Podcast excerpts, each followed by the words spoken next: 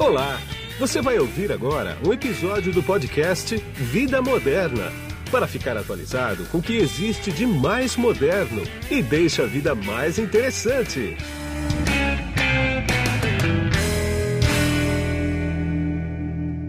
Olá, aqui é Guido Orlando Júnior, diretor de conteúdo do portal Vida Moderna, e nesse podcast aqui você vai ouvir um papo que eu bati com um executivo que tem um app de Open Bank.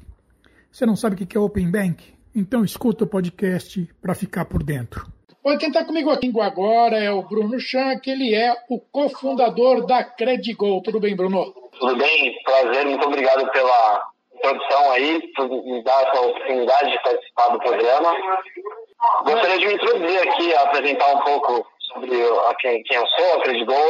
Isso, então, eu queria saber o seguinte, a Credigo nasceu como? A tua formação qual que é, por exemplo? Legal. Bom, eu cresci em Campinas, né? É, eu sempre é, estudei numa escola é, bilíngue, e aí com 18 anos eu fui fazer faculdade nos Estados Unidos. Então eu me formei em administração é, na Flórida, e logo depois, isso quando eu me formei em 2010, eu me, me mudei para a China.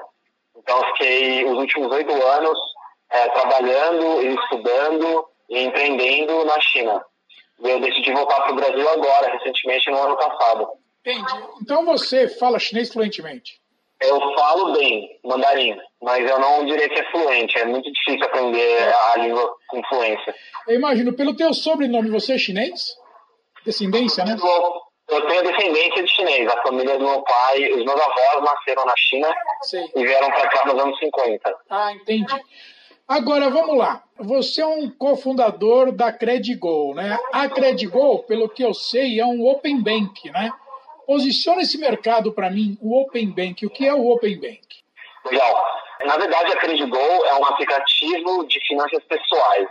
Tá. E o nosso posicionamento é tentar ser o Open Banking antes do Open Banking. Eu vou explicar o que isso significa. Tá legal. É, Banking é uma iniciativa né, do Banco Central aqui no Brasil, que ele tenta reduzir as barreiras de entrada no mercado financeiro para novas empresas e aumentar a competição. E, e, como que isso vai acontecer aqui no Brasil? Existem modelos fora também no Brasil que a gente pode usar como benchmark do Open Banking, como é, na Inglaterra, é, no Reino Unido, é, em países asiáticos como a China, como Singapura, como a Coreia.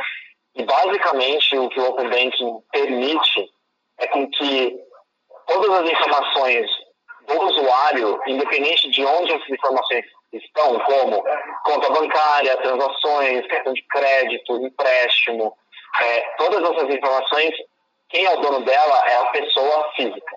Então, se ela quiser transferir essas informações de uma instituição para outra, para uma fintech, por exemplo, hum. para que essa fintech possa atender as necessidades dessa pessoa, ela pode fazer isso de uma forma bem simples, rápida e, e sem custo. Então, eu acho que o Open Banking ele vai permitir com que novos é, players, como a Credigo, é, consigam ser um, um, um aplicativo terceiro, por exemplo, que agrega informações da sua conta bancária, que agrega informações das suas contas de investimento, que tem é, conhecimento das suas contas de é, empréstimo ou pagamentos de boleto bancário, tudo num aplicativo só. Então, no futuro, é, com essa iniciativa de Open Banking, você não precisa, você pode usar o aplicativo que você preferir, que tem melhores habilidades para você, e você faz toda uma gestão de tudo que você tem ali dentro. É, eu acho que isso, é, por consequência, vai criar mais transparência para o usuário quando ele estiver usando os serviços financeiros ou quando ele quiser contratar um serviço financeiro é, diferente. É, ele vai reduzir burocracia, ele vai simplificar é, toda essa, essa gestão de finanças das pessoas. Sim. E eu acho que para o mercado ele também é muito bom porque ele acaba é, abrindo mais espaço e dando mais oportunidade para os novos entrantes né, é, competirem. Porque hoje a gente sabe que tem uma barreira muito grande de falta de informação é, na parte das fintechs ou nas partes de pequenos e médios bancos para precificarem usuários, para chegarem nas pessoas. E aí a gente acaba vendo o cenário que a gente tem aqui no Brasil, que é esse crédito bancário super caro, as taxas de juros acabam sendo caríssimas para as pessoas, é, pediram um empréstimo, caíram no rotativo do cartão, a gente acaba pagando muita taxa bancária é, sem saber, muitas das vezes, e sem precisar. Então, com o Open Banking, eu acho que é, tudo isso vai, vai melhorar. Agora, quem que é o teu cliente especificamente? É o usuário final? Sou eu, por exemplo? É qualquer pessoa? Ou você os teus clientes são as instituições financeiras? É isso que eu queria que, eu queria que você posicionasse, tá?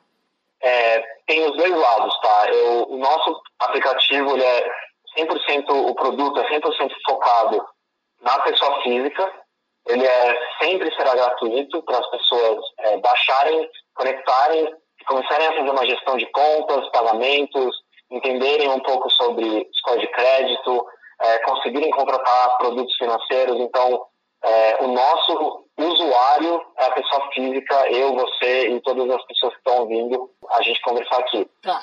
Mas, do outro lado, a gente também acaba fazendo parcerias com empresas que a gente pode oferecer produtos dessas empresas, como um empréstimo, uma conta digital, é, ou um seguro, para os meus usuários. É, sempre com a intenção de oferecer uma coisa que seja melhor do que ele já tem, é, mais barato e de uma forma bem transparente, bem simples. Agora, o teu negócio, ele já decolou, ele está para decolar, ele é muito novo ainda e você está em busca de de, de players no mercado? Como é, como é que está isso? Nosso aplicativo já está online. É, vocês podem baixar pelo Play Store ou App Store. Tá. É, a gente lançou, é, a, a, empresa nasceu há quase um ano atrás. É, e de lá para cá a gente já tem mais de 250 mil usuários.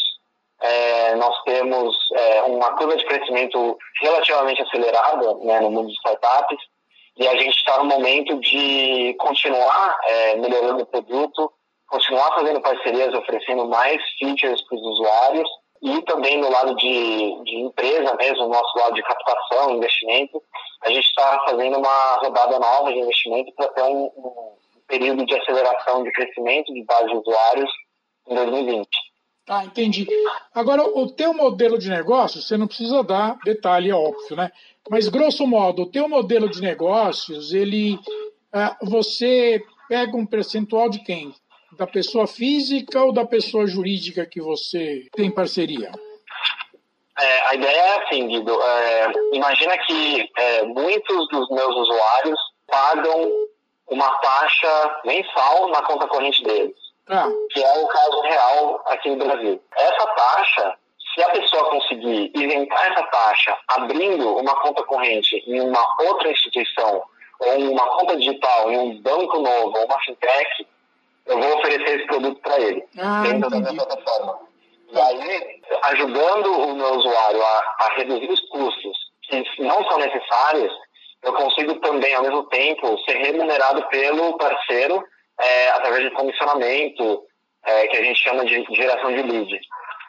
Entendi. Agora, para a gente finalizar aqui, quais são os países? Você já citou no começo Inglaterra e, se não me engano, Estados Unidos, né? É, que é, Singapura, Singapura, a Coreia tem feito bastante Isso. coisa. Agora, qual é que foi a taxa de crescimento lá? Foi muito grande? Olha, eu acho que o Open Banking ele é, ele é, bem novo assim, em muitos países. Por exemplo, na Coreia ele foi efetuado é, esse ano. Tá. Então é muito cedo ainda. Mas a gente vê que na Inglaterra, por exemplo, ele já tem algum, algum tempo e, e a gente está vendo que tem uma, é, um número significativo de instituições que já estão participando do Open Banking lá e de usuários que tiram proveito é, do Open Banking. Mas eu acho que a dificuldade do Open Banking, além da implementação é, de infraestrutura, e de novas tecnologias, de criação de APIs para fazer toda essa conexão e interoperabilidade de dados e transações, hum. uma grande dificuldade é a barreira cultural. Então as pessoas acabam não entendendo o benefício ainda, é, especialmente nesse começo, e eles têm um pouco de receio de Quando a gente fala de dados, as pessoas têm um pouco de medo de falar assim, claro. meu, o que, que essa empresa vai fazer com os dados? Será que vale a pena passar essa informação para eles? Pois é. E se estiver na mão deles, eles vão vender essa informação? Pois é. O que eles vão fazer? Então, eu acho que essa cultura, essa barreira né, de cultura, ela é, é, é uma dificuldade que a gente vai ver aqui no Brasil, na implementação de Open Banking, mas existem outras iniciativas, como a nova lei de proteção de dados, que também estão entrando em vigor ano que vem para ajudar a, a passar mais confiança para o usuário e, e fazer com que as empresas sejam mais responsáveis com a utilização de dados. Claro, é o LGPD, né? Sim, exato. Vai começar aqui. E agora, para finalizar, como é que está o Banco Central nessa, nessa conversa toda? Tem aval do Banco Central? É, o Banco Central, por incrível, incrível que pareça, é o, o maior advogado da, do Open Banking no Brasil. Ele está é, tá sendo muito ativo nesse empurrão né, de iniciativas de Open Banking. Então, é, é, a gente olha o Banco Central como uma entidade positiva na, no ecossistema do Brasil, porque ele é quem está realmente implementando toda essa regulamentação de Open Banking, ele que está forçando essa nova iniciativa que começa no ano que vem já. Então a gente sabe que o Banco Central ele está tentando aumentar a competitividade no, no, mercado financeiro do Brasil. Então é, ele realmente está tentando ajudar é, tanto o sistema quanto as, os novos entrantes é, e os consumidores no Brasil. Tá legal, Bruno, entendi. Ainda bem que o Banco Central está a favor disso, porque vamos ver se esse spread maluco que a gente tem aqui dá uma reduzida com isso, né? Bruno, eu quero agradecer bastante tempo que você despendeu comigo aqui. Eu sei que você está num evento e daqui a pouquinho você vai dar uma palestra aí. Dada, muito obrigado, viu? Obrigado, Rodrigo. É, e muito obrigado pelo tempo. É, eu espero que, que essa iniciativa aí de Open Banking tenha, seja falado muito mais é, e que as pessoas comecem a, a, entender os benefícios, porque realmente vai ser uma, uma dificuldade é, de implementação. É isso aí. Um abraço para você. Tchau. Obrigado, abraço. Você acabou de ouvir um episódio do podcast Vida Moderna. Assine grátis nos apps Spotify, iTunes, Deezer, Tuning, Google Podcast e Android Podcast.